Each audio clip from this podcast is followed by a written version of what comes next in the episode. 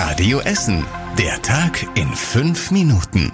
Am 5. April mit Madeleine Gehrig. Guten Abend. Natürlich kommen wir auch heute wieder nicht an der Ukraine vorbei. Die Ermordung von hunderten Zivilisten in der Stadt Butscha sorgt immer noch für Entsetzen und soll komplett aufgeklärt werden. Der ukrainische Präsident Zelensky lässt dafür internationale Ermittler der Vereinten Nationen in die Stadt. Die USA wollen Russland und Präsident Putin wegen Kriegsverbrechen vor Gericht bringen.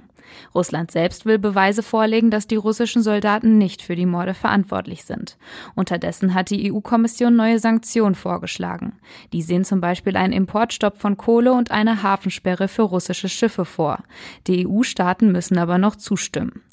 Die Situation in der Ukraine beschäftigt uns auch hier in Essen. Seit dem Start des Krieges sind mehr als 4200 Geflüchtete zu uns in die Stadt gekommen. Langsam scheint sich die Lage aber zu entspannen. Erstens kommen nicht mehr täglich so viele neue Flüchtlinge wie zuletzt zu uns. Zweitens hat die Stadt schon mehrere zusätzliche Unterkünfte gefunden und zum Teil in Betrieb genommen. Ab dieser Woche können Geflüchtete auch im Jugendhaus St. Alfred in Kettwig unterkommen. Generell ist die Solidarität bei uns in Essen mit der Ukraine weiter groß, auch im Sport. Beim Spiel Rot-Weiß Essen gegen Rot-Weiß Oberhausen spielt RWE komplett in gelben Trikots, RWO ganz in blau, also den Farben der Ukraine. Die beiden Vereine wollen damit ein Zeichen für den Frieden setzen. Nach dem Spiel sollen die Ukraine-Trikots versteigert werden, der Erlös geht an die Menschen in der Ukraine. Bei dem Derby heute Abend könnte der RWE die Tabellenführung zurückholen. Los geht's um halb acht und Radio Essen ist wieder live dabei. Also schaltet schnell ein, aber erst nachdem ihr den Podcast zu Ende gehört habt. Euch hat der Tag heute mit einem langen Stau auf der A40 angefangen. Da ging über Stunden gar nichts mehr. Die Autobahn war in Richtung Dortmund zwischen Bochum-Wattenscheid und Bochum-Dreieck-West mehrere Stunden voll gesperrt. Da war am frühen Morgen ein Mann von einem LKW erfasst und von einem anderen LKW mehrere Kilometer mitgeschleift worden. Der Mann starb noch vor Ort. Zahl der Erstimpfung bei uns in Essen hat einen weiteren Tiefpunkt erreicht. In der ganzen letzten Woche haben sich in den Impfstellen der Stadt nur 17 Essenerinnen und Essener zum ersten Mal gegen Corona impfen lassen.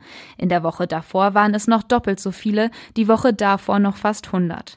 Die Stadt hatte aber schon vorher auf das schwindende Interesse an den Corona-Impfungen reagiert und die Öffnungszeiten ihrer Impfangebote stark zusammengekürzt. Einen kompletten Überblick darüber, wie viele Menschen pro Woche in der Stadt geimpft werden, gibt es nicht. Die Impfzahlen Zahlen bei den Ärzten oder in privaten Impfeinrichtungen werden nämlich nicht regelmäßig veröffentlicht. In vielen Unternehmen bei uns in Essen arbeiten die Menschen noch im Homeoffice, auch wenn es keine Pflicht mehr gibt. Das hat eine Radio Essen Umfrage ergeben. Ivonik im Südviertel hat seine Homeoffice-Regelung erstmal verlängert, weil die Corona-Zahlen immer noch hoch sind. Und auch ThyssenKrupp im Westviertel setzt auf viel Homeoffice. Der Baukonzern Hochtief in Rüttenscheid hat in den Abteilungen feste Teams gebildet, die im Wechsel ins Büro dürfen, also zum Beispiel jede zweite Woche. Bei E.ON in der Nähe dürfen die Büros wieder zur Hälfte besetzt werden. Auch wenn Corona vorbei ist, wollen die Firmen Homeoffice weiter möglich machen. Im Herbst gibt es zum ersten Mal seit Corona wieder das Arche Noah Fest. Das ist das größte Festival für unterschiedliche Nationalitäten und Kulturen bei uns in Essen.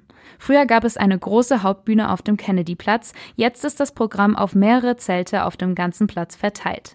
Außerdem gibt es wieder viel internationales Essen, sagt die künstlerische Leiterin Jelena Ivanovic. Da sind sehr viele Zelte dabei, die auch Essen anbieten werden. Also ich glaube, es gibt nie eine Veranstaltung, wo ich irgendwie mit im Spiel bin, wo es nicht was zu essen gibt. Neben Essen und Getränken gibt es aber zum Beispiel auch Tanzworkshops und Zelte, in denen Menschen aus der ganzen Welt ihre Themen vorstellen. Das Arche Noah-Fest ist am letzten Septemberwochenende. Die Organisatoren rechnen damit, dass bis zu 10.000 Besucher kommen. Und zum Schluss der Blick aufs Wetter. Heute Nacht und morgen bleibt es weiter bewölkt, aber erstmal trocken. Erst morgen Abend regnet es dann auch wieder öfter. Außerdem wird es sehr windig. Die Temperaturen sinken heute Nacht auf 9 Grad, morgen sind 12 Grad drin. Die nächsten aktuellen Nachrichten bei uns aus Essen gibt's morgen früh ab 6 Uhr hier bei Radio Essen. Ich wünsche euch einen schönen Abend und hoffe, wir hören uns morgen wieder. Das war der Tag in fünf Minuten. Diesen und alle weiteren Radio Essen Podcasts findet ihr auf radioessen.de und überall da, wo es Podcasts gibt.